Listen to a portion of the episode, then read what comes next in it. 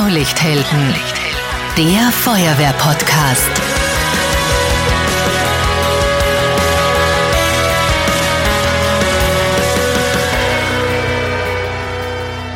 Diese Folge wird präsentiert von Blaulicht SMS, verlässliche Alarmierung per Smartphone-App und Einsatzmonitor. Servus, hallo und herzlich willkommen beim Feuerwehr-Podcast Blaulichthelden. Ich bin Marcel Kilic, ich freue mich, dass ihr wieder dabei seid. Wenn unser Pager beim Abendessen plötzlich zu piepsen beginnt, dann schrecken am Tisch meistens alle für einen kurzen Moment auf. Manchmal ist es aber auch einfach nur eine SMS, die auf unserem Handy ganz leise vibriert. Oft ist es aber auch so, dass im ganzen Ort die Sirenen heulen und jeder weiß, es ist was passiert und die Feuerwehr muss ausrücken. Es gibt viele Wege, wie Einsatzkräfte alarmiert werden können. Aber all diese Wege, die führen über die Landes- und Bereichsalarmzentralen. Heute schauen wir uns genauer an, was denn eigentlich passiert, bevor die Feuerwehr ausrückt. Wir schauen uns das Alarmierungssystem der Feuerwehren an. Dazu ist der Landesfeuerwehrrat Anton Kerschbaumer bei mir. Er ist Bezirksfeuerwehrkommandant in Baden und Leiter der Bereichsalarmzentrale Baden. Servus Toni, schön, dass du da bist. Servus Marcel. Und gemeinsam sind wir heute zu Gast bei Abschnittsbrandinspektor Gerhard Müller, dem Leiter der Landeswarnzentrale Niederösterreich. Servus. Servus Marcel und willkommen in der Landeswarnzentrale für Niederösterreich. Vielen Dank. Gerhard, erzähl uns mal, wie ist denn das ganze System historisch gewachsen? Warum haben wir so ein verlässliches und zuverlässiges Alarmierungssystem, wie wir es jetzt haben? Ja, lange vor meiner aktiven Zeit nach dem Reaktorunfall in Tschernobyl 1986 hat sich ja der Bund, die Länder und die Gemeinden zusammengetan und haben ein flächendeckendes Alarmierungssystem auf die Beine gestellt. Und so wurden dann in weiterer Folge funkferngesteuerte Sirenen eingerichtet und Niederösterreich konnte im Zuge des Ausbaus dann bis dato 2450 funkferngesteuerte Sirenen auslösen. Mhm. Und wie ist das Alarmierungssystem der Feuerwehr jetzt aufgebaut mit all den verschiedenen äh, Bereichsalarmzentralen? Das baut grundsätzlich auf dem System des Bundes auf. Es gibt die Bundeswarnzentrale, darunter gibt es neun Landeswarnzentralen, wo wir heute am Standort in Tulln in der LBZ Niederösterreich sind. Und darunter gibt es weiters jetzt die Bezirks- oder neue Bezeichnung Bereichsalarmzentralen und diese sind fallweise oder fix besetzt. Also wir sprechen da jetzt auch im Podcast von LWZ als Landeswarnzentrale und von BATS als Abkürzung für Bereichsalarmzentrale. Oder früher eben die Bezirksalarmzentrale, wie Sie wahrscheinlich auch noch früher kennen. Korrekt. Aber jetzt ist das eben der neue Name. Wer kann denn Disponent werden oder wer sind die Disponenten bei euch? Gibt es da Unterschiede in der Landeswarnzentrale LWZ und in der BATS? Prinzipiell gibt es keine Unterschiede. Es gibt nur von der Struktur her Unterschiede insofern, dass es freiwillige Disponenten gibt oder hauptberufliche Disponenten. In der Bad Baden ist es zum Beispiel so, dass fünf Hauptberufliche im Schichtdienst die Dispo übernehmen. Das heißt, ihr seid rund um die Uhr besetzt? 24 Stunden, 365 Tage. Mhm. Gerhard, und wie schaut das in der LWZ aus bei euch? Die LWZ ist eine Dienststelle des Landes, das heißt des Amtes der Landesregierung. Da sind zehn Mitarbeiter tätig, Voll- und Teilzeit beschäftigt. Wir sind im Turnusdienst beschäftigt, also auch wie der Kollege gesagt hat, rund um die Uhr da. Tagsüber von 7.30 bis 19.30 Uhr sind zwei Disponenten permanent im Dienst und in den Nachtstunden hat jeweils einer Anwesenheitsbereitschaft und befindet sich am Areal des gesamten NE Feuerwehr-Sicherheitszentrums, ist in Kürze erreichbar. Mhm.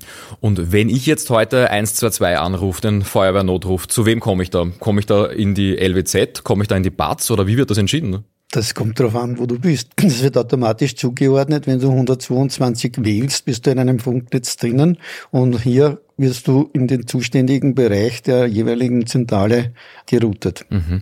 Toni, und äh, nicht jede Batz ist immer besetzt.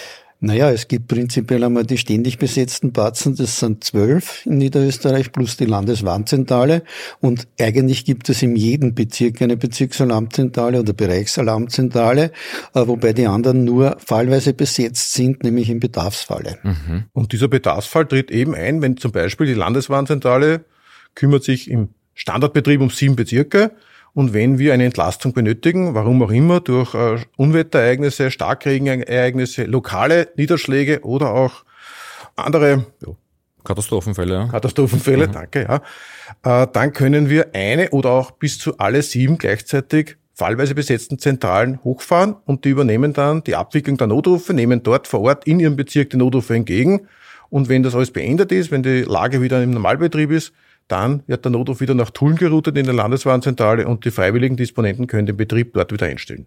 Über welche Wege kann die LWZ oder die BATS alarmiert werden, also über einen Notfall informiert werden, sage ich mal? Da gibt's ja nicht nur den Feuerwehrnotruf 122, den ich vom Handy aus wählen kann, da gibt's auch eine ganze Menge andere Möglichkeiten. Grundsätzlich 122 ist einmal die erste Wahl, hast du komplett recht gesagt. Dann haben wir natürlich weiter Brandmeldeanlagen. Du kannst einen Druckknopfmelder betätigen oder automatische Brandmeldeanlagen erkennen durch Rauchmelder und lösen die Alarme aus. Wir betreuen äh, in der LWZ 460 derartige Brandmeldeanlagen, die permanent überwacht sind und die Feuerwehr wird automatisch alarmiert, wenn dieser Alarm dann einlangt. Dann gibt's weitere Möglichkeiten, Notrufsäulen, Notrufnischen, mhm, also die du betätigen kannst. Im, auf in der Schnellstraße, auf der Autobahn zum Beispiel. Die führen aber nicht zur Feuerwehr, die führen nur zur Straßenmeisterei. Okay. Nur in einem Straßentunnel. Mhm. Dort gibt's eine eigene Taste, wo du dann auf Feuerwehr drückst oder Feuer drückst. Dann kommst du wieder in die Tunnelzentrale, die in der LWZ untergebracht ist. Oder für ganz Niederösterreich hat zum Beispiel die LWZ einen BASA-Anschluss. Das BASA ist die bahneigene Telefonnetz. Und immer wenn auf den Bahngleisen im Bahnverkehr etwas passiert, kann die ÖBB direkt die Zentrale verständigen und wir können das dann weitergeben an die örtlich zuständige Bereichsalarmzentrale. Und für die Tunnelanlagen, wo ihr zuständig seid, wenn ich da mit meinem Auto in die Pannenbucht hineinfahre, auch da bekommt ihr schon eine, eine Damit löst du schon einmal durch die Detektierung aus. Der Tunnel schaltet auf gelb blinken und bei uns fahren die Kameras hoch in diesem Bereich, wo du bist. Und entweder können wir dich ansprechen über Lautsprecher oder wir sprechen auch auf Radio Niederösterreich oder auf äh, Ö3 ein und können dich leiten zur nächsten Notrufnische, die du dann die Türe öffnest. Wenn das nicht in einer Pannenbucht wäre, sondern nur im normalen Tunnel, durch das Öffnen der Türe, selbe Modalität, die Kameras fahren hoch, der Tunnel schaltet auf Blinken und wir können mit dir Kontakt aufnehmen. Mhm. Wie läuft die Alarmierung beim Notruf über 122 genau ab? Was macht der Disponent da? Bei der Entgegennahme des Notrufes hört der Anrufer zuerst einmal ein Notrufband, damit er weiß, er ist im richtigen Notruf geroutet oder er ist am richtigen Notruf zur Feuerwehr. Er könnte sich auch verwählt haben und möchte zum Beispiel zur Rettung, dann hört er das schon am Band, dass er bei der Feuerwehr ist. Wenn der Disponent diesen Notruf entgegennimmt, wird er einmal abfragen, die überall bekannten 5W-Fragen, wo dieser Einsatz ist, was passiert ist, wer am Telefon ist, wie viele Verletzten was sind und dergleichen, um festzustellen, was ist genau die Lage vor Ort. Er kann das gleichzeitig während dem Gespräch in das Einsatzleitsystem eingeben. Er hat da zwei Bildschirme vor sich. Auf der linken Hälfte kann er die Einsatzörtlichkeit eingeben, hat eine Eingabemaske für Meldebilder, Alarmstufen und dergleichen. Die Anruferdaten werden automatisch vom System übernommen. Wir können den Anruf auch während des Gespräches bereits orten und schauen, ob die Örtlichkeit zusammenpasst mit den angegebenen Daten. Und auf dem zweiten Bildschirm sieht er eine grafische Unterstützung und kann das auf der Karte auch noch einrichten, wo dieser Einsatzort ist. Also wenn der Anrufer im Schock nicht genau sagen kann, wo er ist, äh, wenn sich da nicht erinnern kann, bin ich jetzt auf der S5 oder schon auf der S33, dann könnt ihr den praktisch orten. Das passiert sehr oft, weil die Anrufer nicht wissen, sie fahren auf der Westautobahn, aber er weiß nicht, war er schon in St. Pölten oder war er noch nicht in St. Pölten. Mhm. Wir versuchen halt den Kilometer herauszubekommen, die kleinen blauen Tafeln neben der Straße, damit können wir am besten einorten, wo er ist. Und gleichzeitig versuchen wir immer, diese Standortortung per Handynetz oder über die Provider durchzuführen.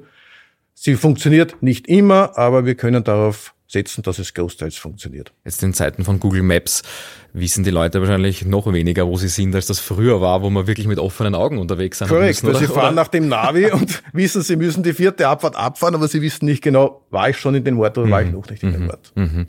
Der Gerhard hat erzählt, es gibt eine ganze Menge Bildschirme mit Software drauf. Toni, es gibt ja aktuell eine neue Alarmierungssoftware. Wir verwenden jetzt ELDIS, also Electronic Dispatching and Information System, heißt das äh, ausgesprochen. Und äh, aktuell in Erprobung ist das ELCOS, das Einsatzleit- und Kommunikationssystem. Das ist richtig, ja. Also dieses System wurde bis jetzt erprobt und äh, ab Jänner wird das im Probebetrieb gefahren in der Bezirksalarmzentrale Zentrale in Baden und ich habe die Empfehlung gegeben, dass jetzt das Rollout beginnen wird. Das heißt, dass es auf die anderen Zentralen ausgerollt wird. Da wird es etliche Neuerungen geben, auf die wir in einem späteren Podcast mhm. eingehen werden. Also ich glaube auch, das bietet auf jeden Fall Platz für eine ganz eigene Podcast-Folge mit all den Besonderheiten. Heute haben wir auf jeden Fall mehr als genug Gesprächsstoff für die eigentliche Alarmierung der Feuerwehr. Da sind auch Fragen gekommen, wie immer über Social Media, zum Beispiel vom Felix von der Freiwilligen Feuerwehr Kreuzstetten. Der möchte wissen, gibt es ein ganz genaues Abfrageschema für die Disponenten, ähnlich wie das zum Beispiel bei der Rettung der Fall ist? Nein, in dem Sinne gibt es kein Abfrageschema, aber es gibt äh, prägnante Fragen, die unsere Disponenten stellen, äh, damit er überhaupt einmal einschätzen kann, um welche Art des Einsatzes es sich handelt und vor allen Dingen, er kann damit auch einschätzen, die Alarmstufen, weil es ist ja unterschiedlich. Es kommt ja äh, ein B1, B2, B3, B4. Das sind eben die Titulierungen für die Art eines Einsatzes. Mhm. Ein B1 ist ein Brandeinsatz mit zum Beispiel Mistkübelbrand und ein B4 wäre ein Brand in einer großen Industrieanlage. Und damit habe ich ja andere Alarmpläne hinterlegt und das muss der Disponent einmal bei der Abfrage herausfinden und aufgrund dessen legt er die Alarmstufe fest und alarmiert auch entsprechend. Und wie entstehen die Alarmpläne? Also woher wird im Vorhinein schon definiert, wenn jetzt zum Beispiel ein B2 alarmiert wird, was zum Beispiel ein Fahrzeugbrand sein könnte, woher weiß man da im Vorhinein schon, welche Feuerwehr da alarmiert wird? Ja, das ist einmal in den Alarmplänen hinterlegt und die Alarmpläne bauen sich auf den äh, Mitteln, die notwendig sind, um den Brand in dieser Größenordnung zu bewältigen.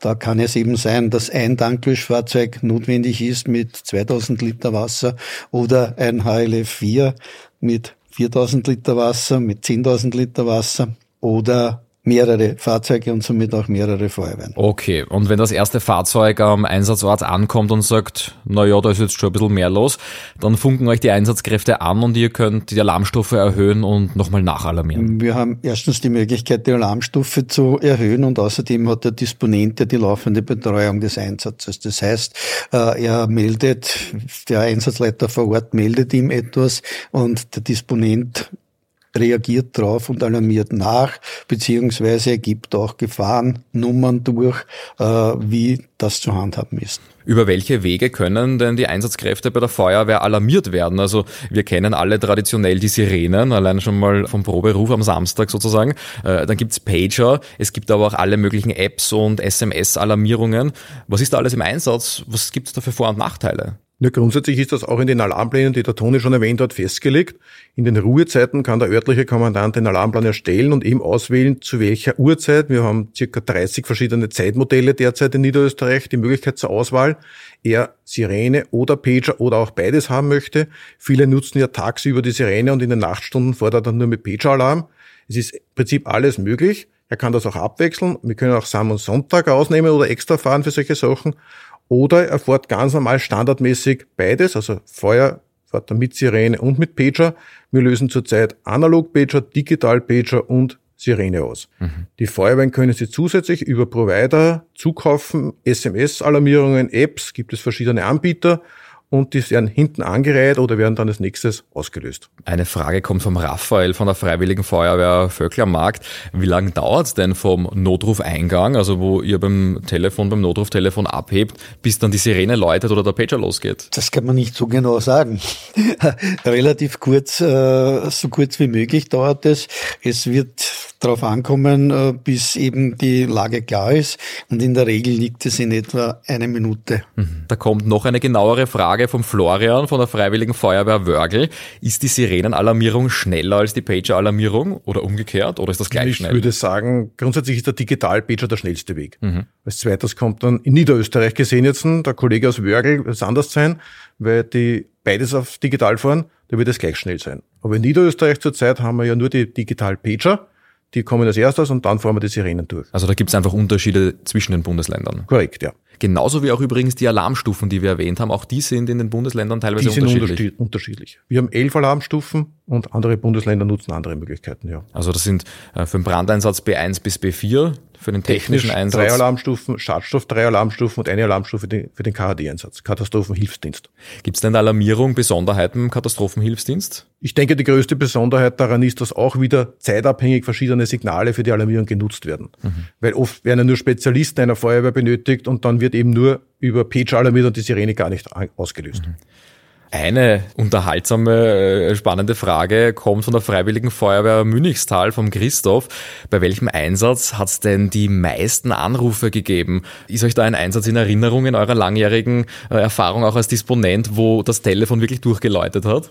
Die meisten Anrufe gibt es immer bei Unwettereinsätzen, wenn die Kanaldeckeln hochgehen oder die Keller unter Wasser stehen oder bei der Haustür das Wasser reinfließt, dann geht die Tür nicht mehr zu mhm. vor lauter Anrufen. Mhm, mhm. Und auch vor allem, ich kann mir vorstellen, eine Rauchsäule, die ich von weit weg sehe, wo ich nicht einmal genau lokalisieren kann, ist das jetzt im Nachbarort oder ist das zwei Ortschaften weiter?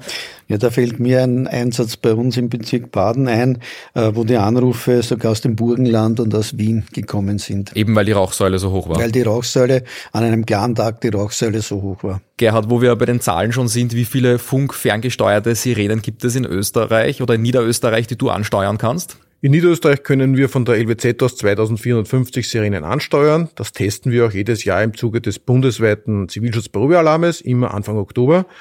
Und der Stand im Herbst 2021 bei diesem Test Österreich war waren 8.328 Sirenen. Bumm. Also wir haben in Österreich, ich glaube... Äh, ja, Niederösterreich ist ein Flächenbundesland. Da muss man wieder sagen, wir brauchen weit mehr Sirenen als andere Bundesländer. Das muss man auch bedenken. Mhm.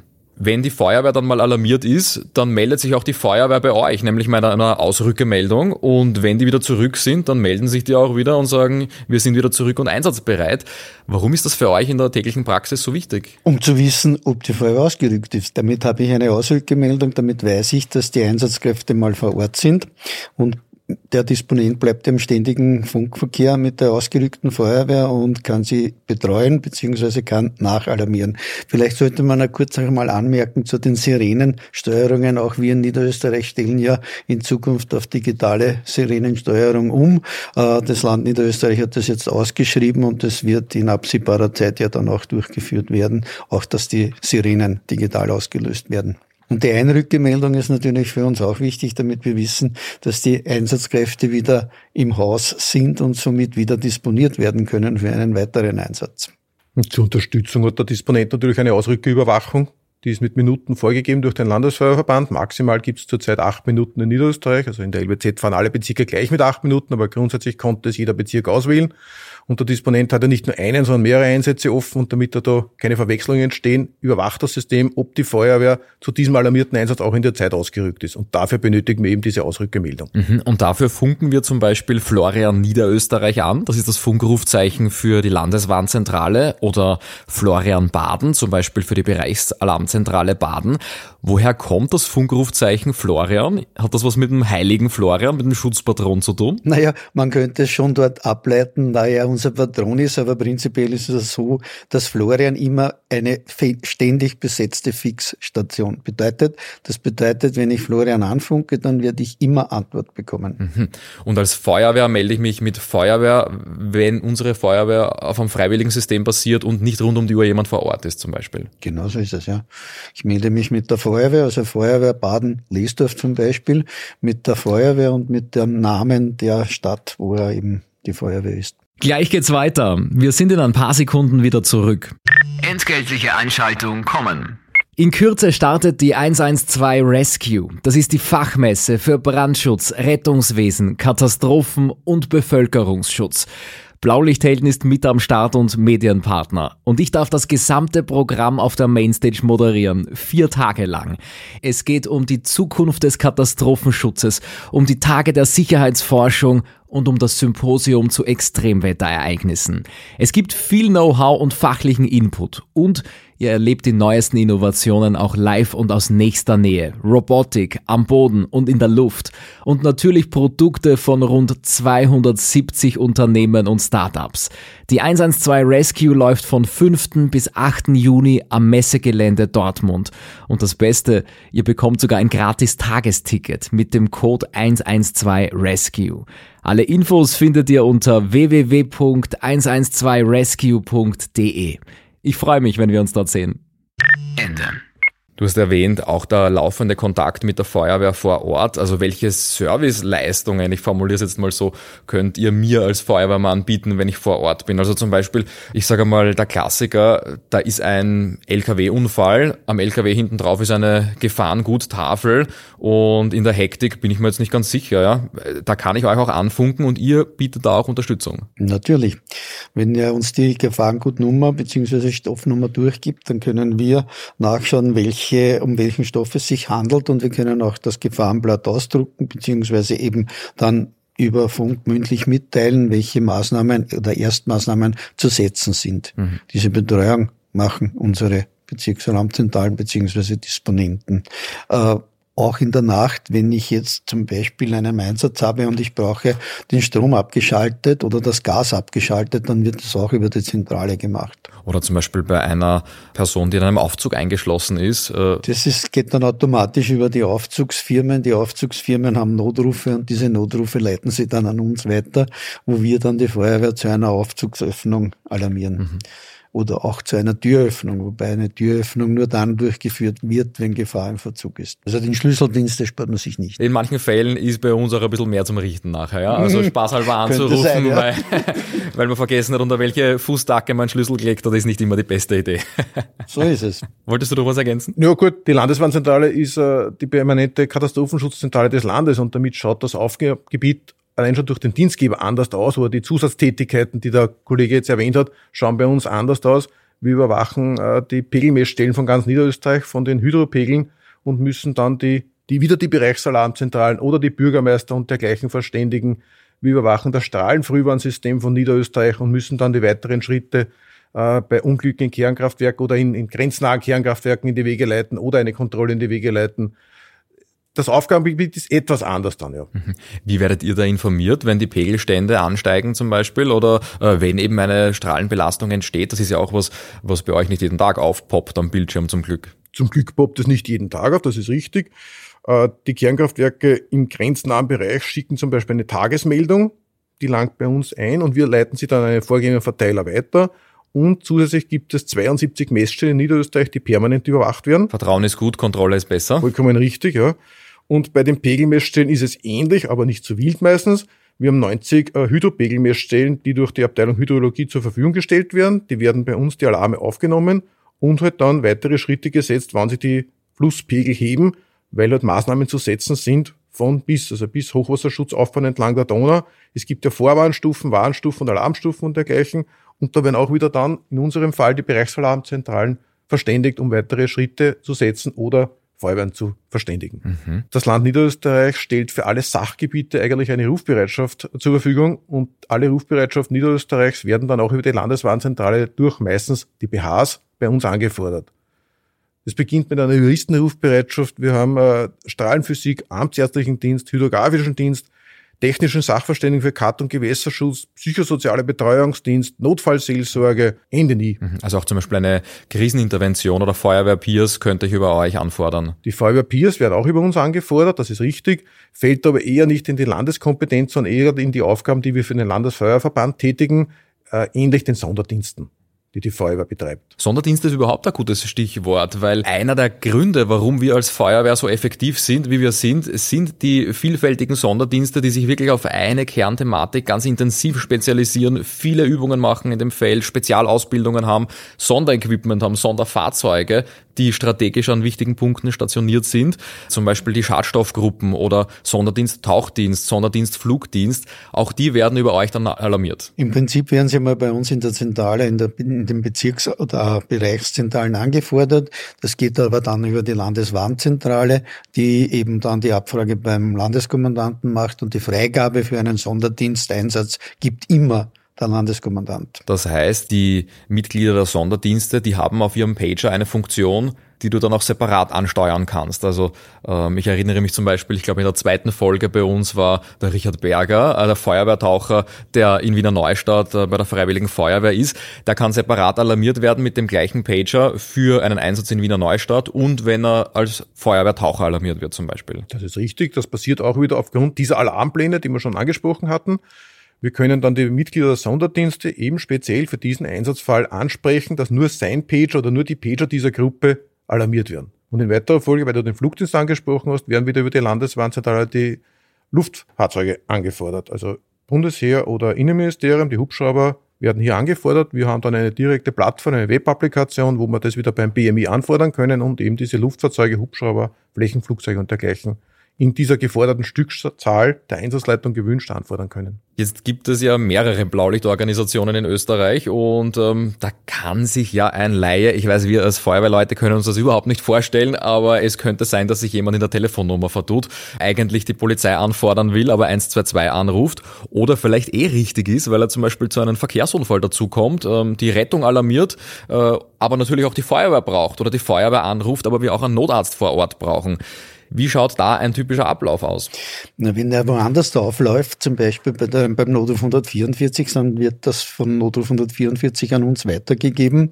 Notruf 144 beziehungsweise der Disponent dort versucht natürlich auch ein gewisses Situationsbild äh, herauszubekommen, das er an uns dann weitergibt. Äh, Besonders ist da, sind halt Einsätze zu äh, nennen, wo es um eingeklemmte Personen geht. Jetzt ist die Rettung alarmiert oder ist vielleicht schon vor Ort und sieht, dass der, die Person eingeklemmt ist, dann geben sie das an uns weiter und wir alarmieren eben eine Menschenrettung. Kann natürlich auch so sein, dass das von einer Polizeidienststelle hereinkommt, die uns dann benötigt. Mhm, verstehe, okay. Kann dann in Zukunft im neuen System auch automatisch weitergegeben werden. Spannender Punkt. Ja, Toni und Gerhard, vielen Dank für eure Einblicke. Es ist unglaublich, was zu einem Aufgabenfeld eines Disponenten alles dazugehört. Viel mehr Dinge, als ich auch gewusst habe. Wie kann ich dann vorgehen, wenn ich sage, ich habe jetzt diesen Podcast gehört und ich würde gerne ins Team vom Toni kommen oder in die Landeswarnzentrale zum Gerhard? Welche Möglichkeiten hätte ich da? Naja, die Landeswarnzentrale ist eine Dienststelle der Landesregierung, wie schon erwähnt. Und damit müsstest du einmal eine amtsheitliche Untersuchung vollziehen, eine Aufnahmeprüfung machen und in weiterer Folge stehst du dich einem Hearing. Wenn diese Punkte erledigt sind, äh, zurzeit haben wir ein Durchschnittsalter von knapp über 50 Jahren. Davon kann man ausgehen, dass in den kommenden Jahren Nachbesetzungen stattfinden werden. Und diese könnten zum Teil auch für Personen mit körperlicher Beeinträchtigung geeignet sein. Toni, welche Möglichkeiten hätte ich bei dir in der Bereichsalarmzentrale in Baden oder generell bei einer anderen BATS? Bei uns in Baden im Moment keine, da wir ein relativ junges Team haben. Wir sind mit fünf Personen besetzt, die eben diese Dienste machen. Grundsätzlich ist es aber so, wenn sich bei uns jemand äh, bewirbt, dann ist es ja im Gegensatz, wie der Gerhard gesagt hat, ist der Dienstgeber hier die Feuerwehr Baden-Lesdorf, also die Trägerfeuerwehr, wo die Bezirksalarmzentrale eben stationiert ist ist. Da müsste er sich bei dem jeweiligen Kommandanten vorstellen. Dieser Kommandant würde sich ähm, genauso ein Einstellungsgespräch einmal machen, würde sich einen Überblick verschaffen über die Fähigkeit dieser Person, weil es ist ja doch so, er muss auf jeden Fall äh, belastbar sein. Er muss in Grenzsituationen die Nerven bewahren. Er muss bei uns eine feuerwehrfachliche Ausbildung haben, zumindest bis zum Zugskommandanten, damit er überhaupt die Situationen einschätzen kann.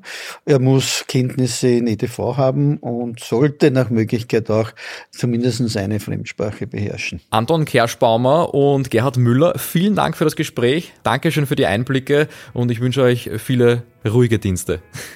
ja, wir danken auch oder ich danke auch und ich schließe mit einem Gut Wehr, wie unser Gruß in der Feuerwehr heißt. Danke für das Interesse und Gut Wehr. Ja, bei Folge 11 kann man schon fast von Tradition sprechen. Da hänge ich mich gleich dran beim Toni und beim Gerhard und schließe traditionell mit einem Ciao, Servus und gut wer. Bis zum nächsten Mal in zwei Wochen.